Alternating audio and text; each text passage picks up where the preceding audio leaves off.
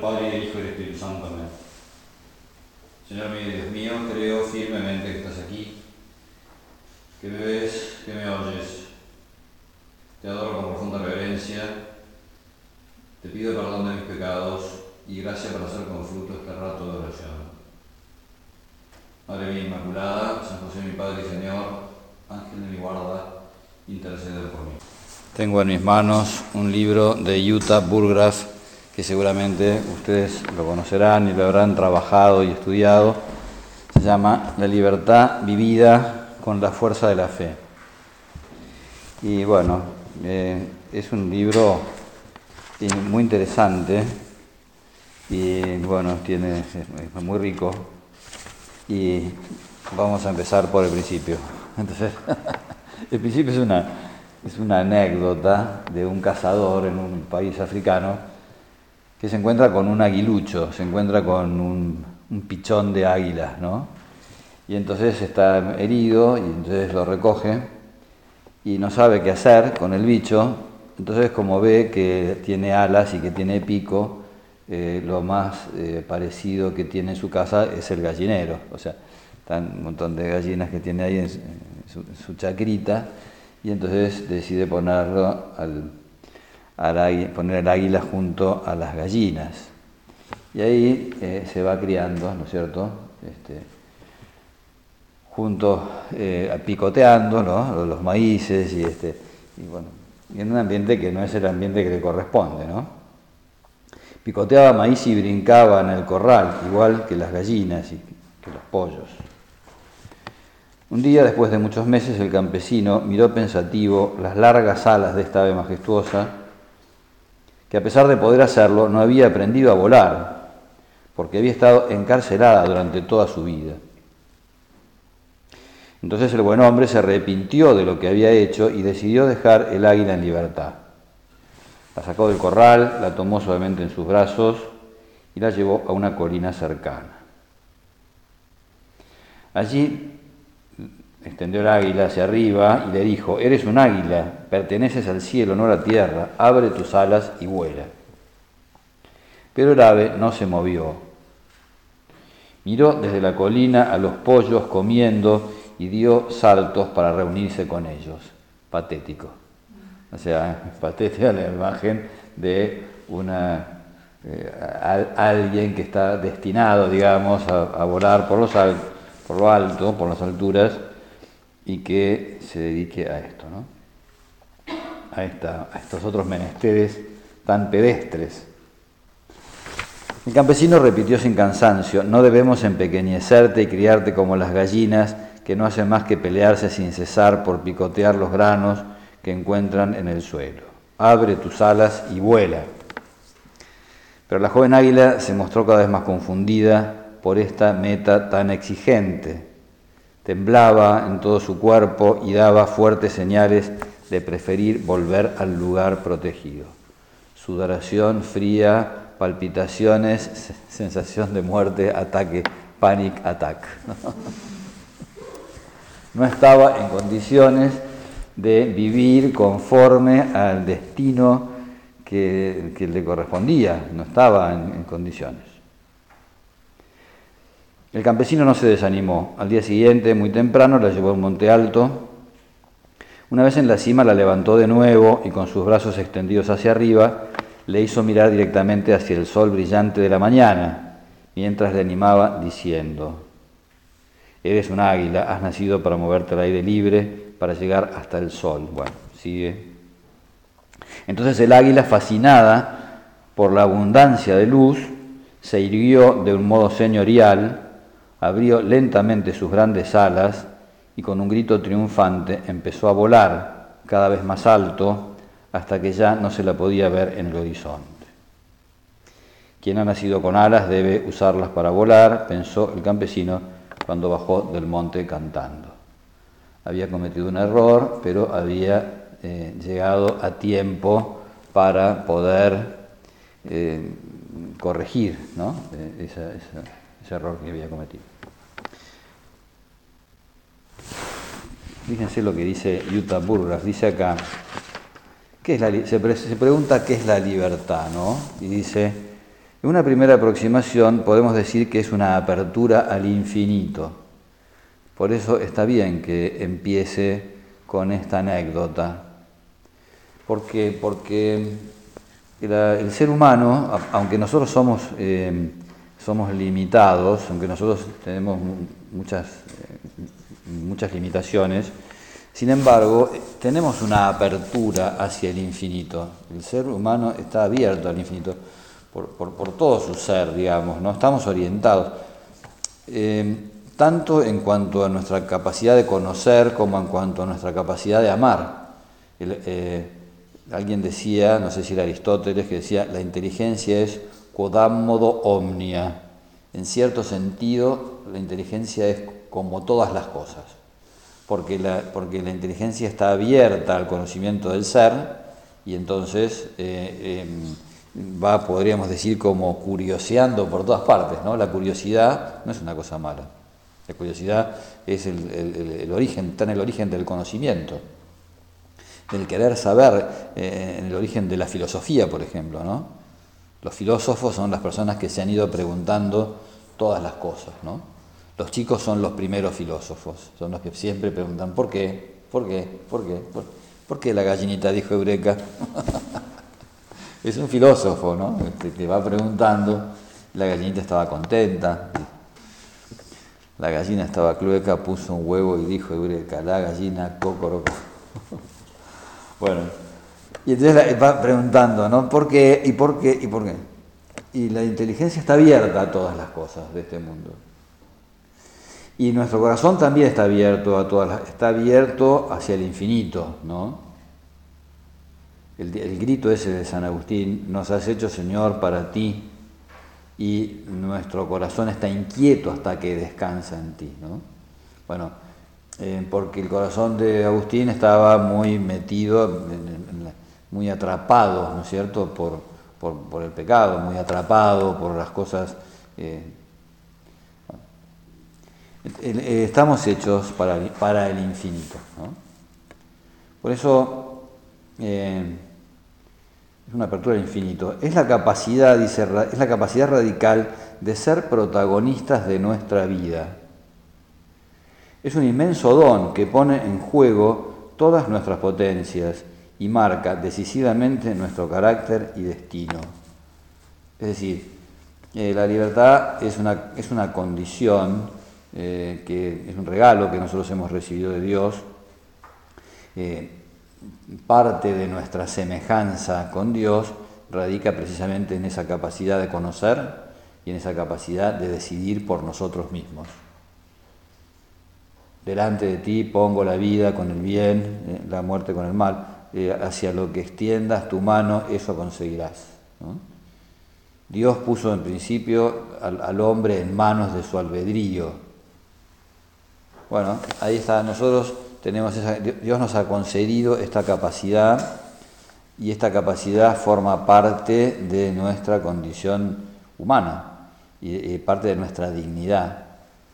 Y entonces se puede decir que la libertad eh, para nosotros es un desafío, porque, porque cada uno tiene que construir su propia vida. Nadie puede construir nuestra vida en nuestro lugar en lugar nuestro. Eh, todo aquello que, nosotros vayamos eh, realizando a lo largo de nuestra vida lo tenemos que hacer en uso de nuestra libertad. Cuando eh, nuestra libertad se ve disminuida de alguna manera, aquello que nosotros estamos haciendo es algo que lo tenemos que intentar corregir cuando no somos del todo libres. Hay distintas maneras de... La libertad, de todos modos, es, una, es como un... Em, es un término analógico, ¿no? Por ejemplo, está la libertad eh, exterior.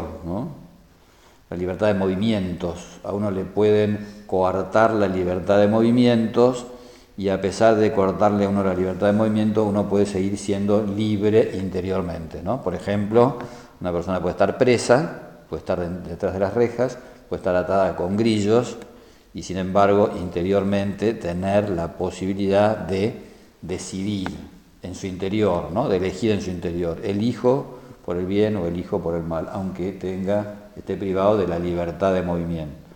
Bueno, cuando hablamos de, la hablamos en este sentido último, la libertad interior, ¿no?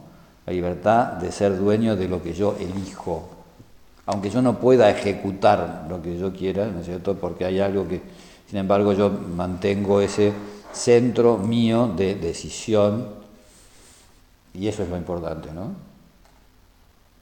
Digamos, todas las libertades son importantes, también hay que defender las otras, ¿no? Pero, por ejemplo, la, la peor de, el peor de los, eh, diría yo, eh, de los ataques a la libertad es negarle al, ser humano la posibilidad de ejercer eso. Una persona que está loca, por ejemplo, no es una persona que es libre, porque esa persona, la persona que no tiene el conocimiento, no tiene el conocimiento, un conocimiento ordenado de la realidad, no puede ser libre. La persona que tiene la voluntad desordenada es una persona, una persona que no puede este, tomar decisiones por sí misma, es una persona que no es libre. Bueno, por eso los peores ataques a la libertad son los ataques que, que van contra la capacidad de entender y contra la capacidad de decidir por ejemplo, cuando a una persona le lavan el cerebro, ¿no? el lavado de cerebro, o sea, te agotan, te, liquidan, te dejan sin sueño, te, producen un estrés tremendo, o sea, ya no sabes ni, ni quién sos. ¿no? Eh, bueno, entonces eso, eso sí que es un atentado contra la libertad. ¿no? O, la, la, propaganda, la propaganda subliminal, ¿no? cuando te, te obligan a pensar de una manera eh, concreta y de una manera específica, no te permiten que vos tengas una, este, una capacidad de análisis acerca de la situación. Eso es son atentados contra la libertad. Bueno, entonces eh, nosotros tenemos que defender la libertad, porque la libertad es, eh, a ver, si se quiere, podríamos decir que es una obligación porque es una obligación. Y es una obligación porque cada uno de nosotros puede, eh, es dueño, tiene que ser dueño de su vida. Tiene que defender esa vida de la cual uno es dueño. Nadie puede venir a coartar nuestra propia decisión. Esto no es un capricho. Lo que yo estoy diciendo no es, este, el uso caprichoso de la libertad, no, es el uso responsable de la libertad. Sabemos que la libertad se nos ha dado para hacer el bien, no se nos ha dado para hacer nuestro capricho. Eh, una diferencia entre hacer lo que a uno le da la gana y hacer las cosas porque a uno le da la gana, son dos cosas distintas. Hacer lo que le da la gana es yo este, arbitrariamente decido, independientemente de si esto es bueno o es malo, es lo que yo quiero y lo hago y punto. Eso no es la libertad, eso es, es el capricho es, el egoísmo, ¿no? es el ego, es el egocentrismo. Eso no está bueno. La libertad está para amar, no, se nos ha hecho, no se nos ha dado o para amar o para odiar. Después podemos equivocarnos, ¿no? Así como la inteligencia está hecha para el conocimiento, no, está hecha para la ignorancia, ¿no? Está hecha para el conocimiento. Está hecha para elegir la verdad, para conocer la verdad. Podemos equivocarnos, pero la inteligencia está hecha para conocer la verdad. La libertad está hecha para realizar el bien, pero tenemos que hacerlo porque, porque yo lo elegí, no porque el otro me lo impuso. Cuando alguien me impuso hacer el bien, aunque, aunque lo que me haga hacer sea bueno, no está bien que me lo haga hacer sin libertad. Y en ese sentido nosotros tenemos que defender la libertad, o sea, porque la libertad es una obligación. Cada uno tiene la obligación de de, seguir su propia conciencia. Porque a uno a veces la conciencia, a veces la, ¿vieron la conciencia? A veces uno la utiliza como una excusa para eh, zafar de obligaciones. Y bueno, no. Yo les voy a contar quién es uno de mis ídolos. Uno de mis ídolos se llama Bruce Willis. Otro era John Wayne, pero ese ya está muy bien, ya está muy bien. Eh, ¿Por qué Bruce Willis? Hay una película que tiene, bueno, ahora me la encontré de nuevo en Netflix, no me acuerdo cómo la, cómo la nombran en Netflix, pero eh, cuando yo la vi, el título en castellano era Alguien sabía demasiado.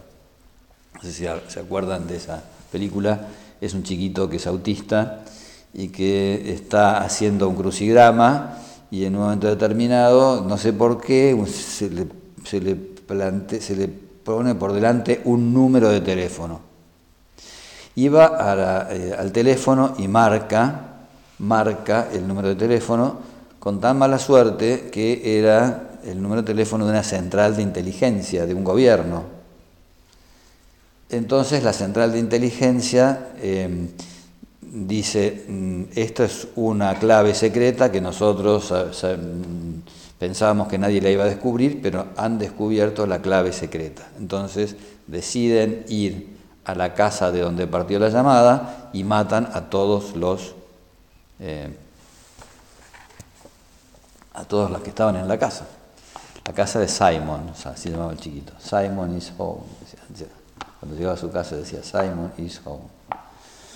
Bueno, y entonces, eh, y Simon zafa porque se esconde abajo, no sé, abajo de una cama, en un ropero, no sé dónde, y, bueno, tremendo, lo matan los padres. Y ahí quien aparece, Bruce Willis. que por supuesto, eh, cuando se hace cargo del asunto, eh, le empiezan a llover todo tipo de ataques, atentados, balas, piñas, bombas, qué sé yo, de todo. Entonces un amigo de Bruce Willis, él le dice, oíme, ¿por qué te metes en este lío si vos no tenés nada que ver con ese chico? Y entonces Bruce Willis lo mira y le, dice algo así como, ¿y si, yo, y si no lo defiendo yo, ¿quién lo va a defender?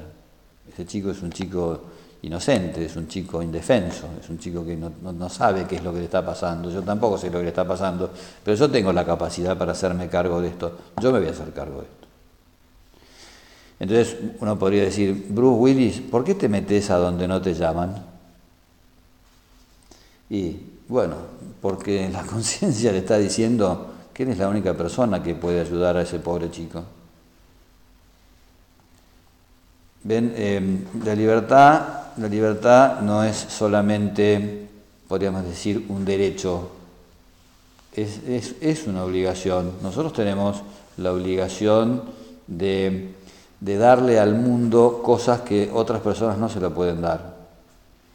Si nosotros hemos recibido una capacidad, este es el tema de los talentos, ¿no? si hemos recibido una capacidad y esa capacidad eh, nosotros no la ponemos en práctica y nosotros estamos renunciando a algo que de alguna manera el Señor nos está pidiendo.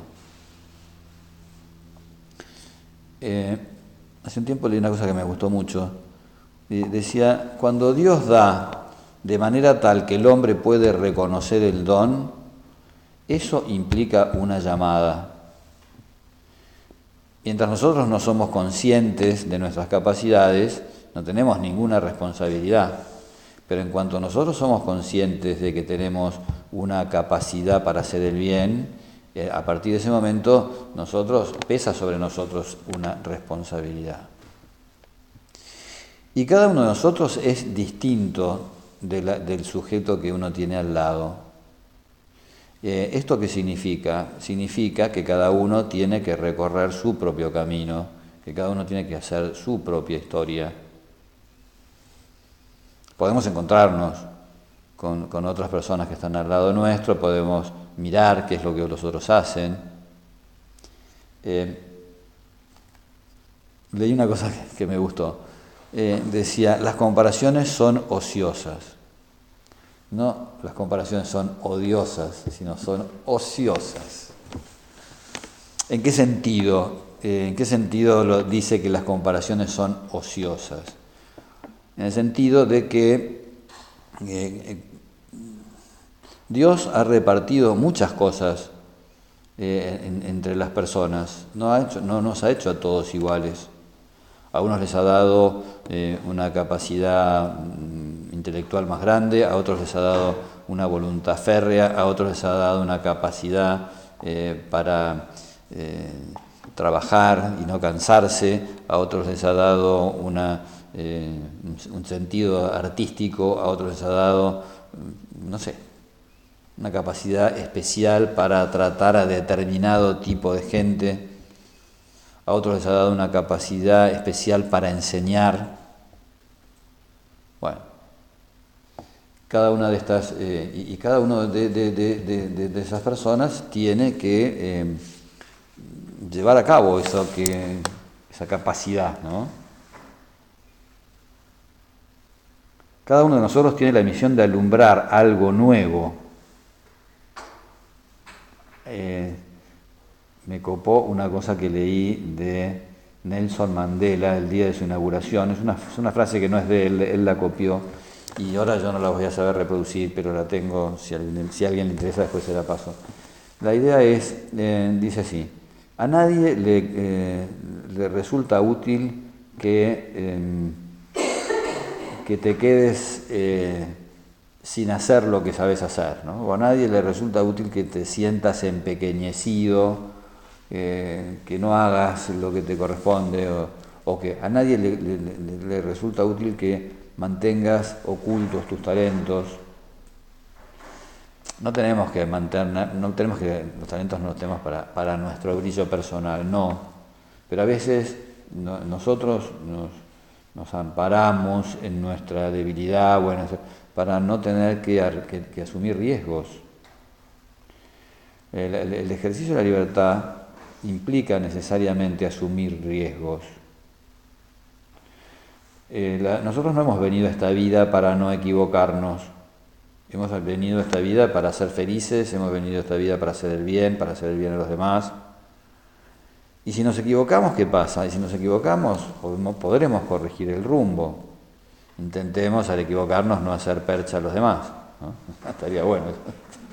No, está bueno que, hagamos pomada a los demás y bueno, no importa, me equivoqué, está bien, te saqué un ojo, no importa, perdóname.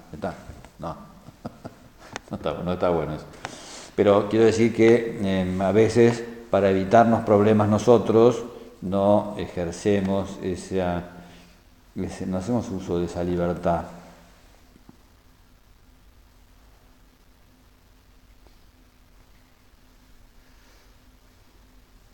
No sabemos, nadie, nadie sabe cómo va a evolucionar una persona, cuáles van a ser los primeros pasos que va a dar, qué es lo que va a hacer en segundo lugar, qué es lo que va a hacer después. y tampoco lo sabemos cada uno de nosotros, ¿no es cierto? Y nosotros nos tenemos que ir aventurando.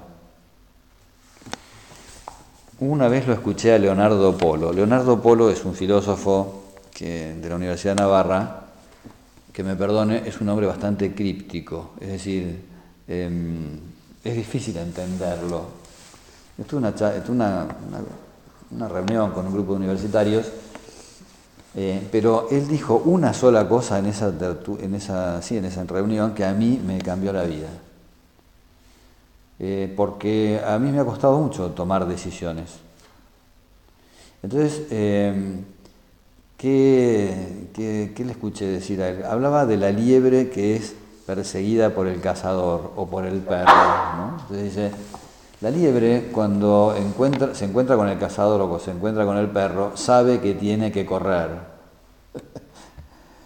Eh, el momento, en el momento en el que la liebre se quede este, eh, parada, le pegan el tiro o se le tira el perro encima. Entonces la liebre tiene un, cierto conocimiento del terreno, más o menos sabe el terreno en el que se mueve. Pero siempre hay decisiones que tiene que tomar a último momento, siempre hay decisiones que... Este, este árbol lo rodeo por la derecha o por la izquierda. ¿Me meto en, este sembrado o no me meto en este sembrado? Eh, ¿El alambrado lo salto o me meto por abajo? Las decisiones las tiene que tomar, ¿no? Pero hay que tomar decisiones, porque si no tomas decisiones, la vida las toma por vos. U otra persona las toma por vos. Entonces nosotros tenemos que ir conduciendo nuestra vida, tenemos que ser dueños de nuestra vida. No podemos ampararnos en las circunstancias. Bueno. Es decir, la, libertad es algo que nosotros tenemos que defender porque la libertad es algo de lo que nosotros vamos a tener que dar cuentas a Dios. Y esa libertad em, em, no, se, no, puede se puede ver cercenada, podríamos decir, ¿no?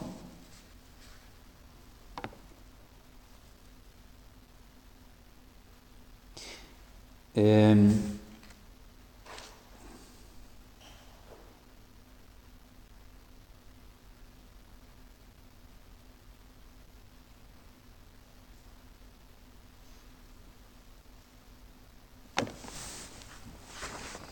estoy medio perdido porque hay muchas cosas. Es, esto es muy interesante todo, ¿no? Pero bueno.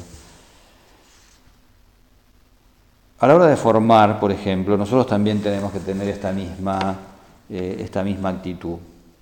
Porque mm, es una gran tentación, la tentación de decir, eh, yo te enseño qué es lo bueno y vos andá y hacelo. Una de las primeras cosas que en el primer, en el primer libro de lectura espiritual que yo tuve en mi vida, que se llamaba Simón Pedro, leí una cosa que me llamó la atención Dice, el tiempo se ocupa de destruir las cosas que se hicieron sin él. ¿Y por qué me quedó eso grabado? Y me quedó grabado porque a veces uno es expeditivo, ¿no? Personas a veces somos un poco expeditivas, entonces, bueno, esto me lo tengo que sacar de encima, este problema lo tengo que resolver. Vos hacelo de allá, vos hacelo todo de más allá, vos hacés esto, ta, ta, ta, ta, y entonces yo me saqué el, muerto de encima, ¿no? Me saqué el muerto de encima yo, pero se lo tiré al otro. Y el otro por ahí no entiende, o por ahí el otro no sabe qué es lo que está haciendo, o por ahí eh, eh, hace como un autómata, o lo, obligamos a que haga las cosas estilo autómata. Eh, no estamos haciendo bien las cosas. Entonces,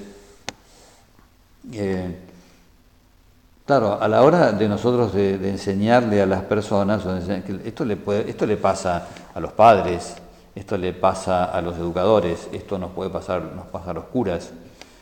Eh, toda persona que de alguna manera tiene un cacho de autoridad, ¿no? un poquito de manija, ¿eh? es como que es la gran tentación, la tentación de, dar órdenes, de, eh, de imponer un estilo, de imponer una manera de hacer las cosas. Es importantísimo respetar eh, esa, autonomía, ese, modo. Evidentemente, ya, hablaremos un poquito más adelante de, la, relación entre obediencia y libertad, pero, eh, pero esto es importantísimo, ¿no? Formar personas libres, por formar personas en libertad. Hay una. Eh, no lo traje ahora, pero más adelante, creo que en la próxima meditación voy vamos a, entrar un poquito más en, eh, en, esa libertad que necesitan los cristianos eh, para moverse en el mundo, esa libertad que necesita la persona que es espiritualmente dirigida por otra, ¿no es cierto? Eh, pero bueno, eh, fundamentalmente quería como hacer hincapié en esto, ¿no? El, ser humano está abierto a una enorme cantidad de posibilidades y esas posibilidades las tiene que elegir cada uno. No podemos ampararnos en lo que me dijeron o en lo que eh, me sugirieron. Bueno, eh, por supuesto que es de re buena onda, y esto es lo que vamos a hablar, cuando alguien busca el bien, está muy bueno querer confiar, ¿no es cierto?, en las personas que nos, que nos ayudan a hacer bien, pero, pero tenemos esta, esta responsabilidad ¿no? de, eh, de, seguir, sobre todo eso, ese, ese mandato de la, de la conciencia, que muchas veces, a veces la conciencia nos dice, esto lo tenés que hacer, o esto no lo tenés que hacer. O sea, volveremos un poco sobre estos temas, ¿no? Bueno, pidámosle al Señor que nos, este, nos ayude eh, a, crecer en, esa, en ese poder de decisión propia, ¿no es cierto?, para gobernar nuestra vida. Tenemos que tomar, eh, eh, tomar ese timón de nuestra vida, tomar decisiones eh, que salgan de, nuestro propio interior, ¿no?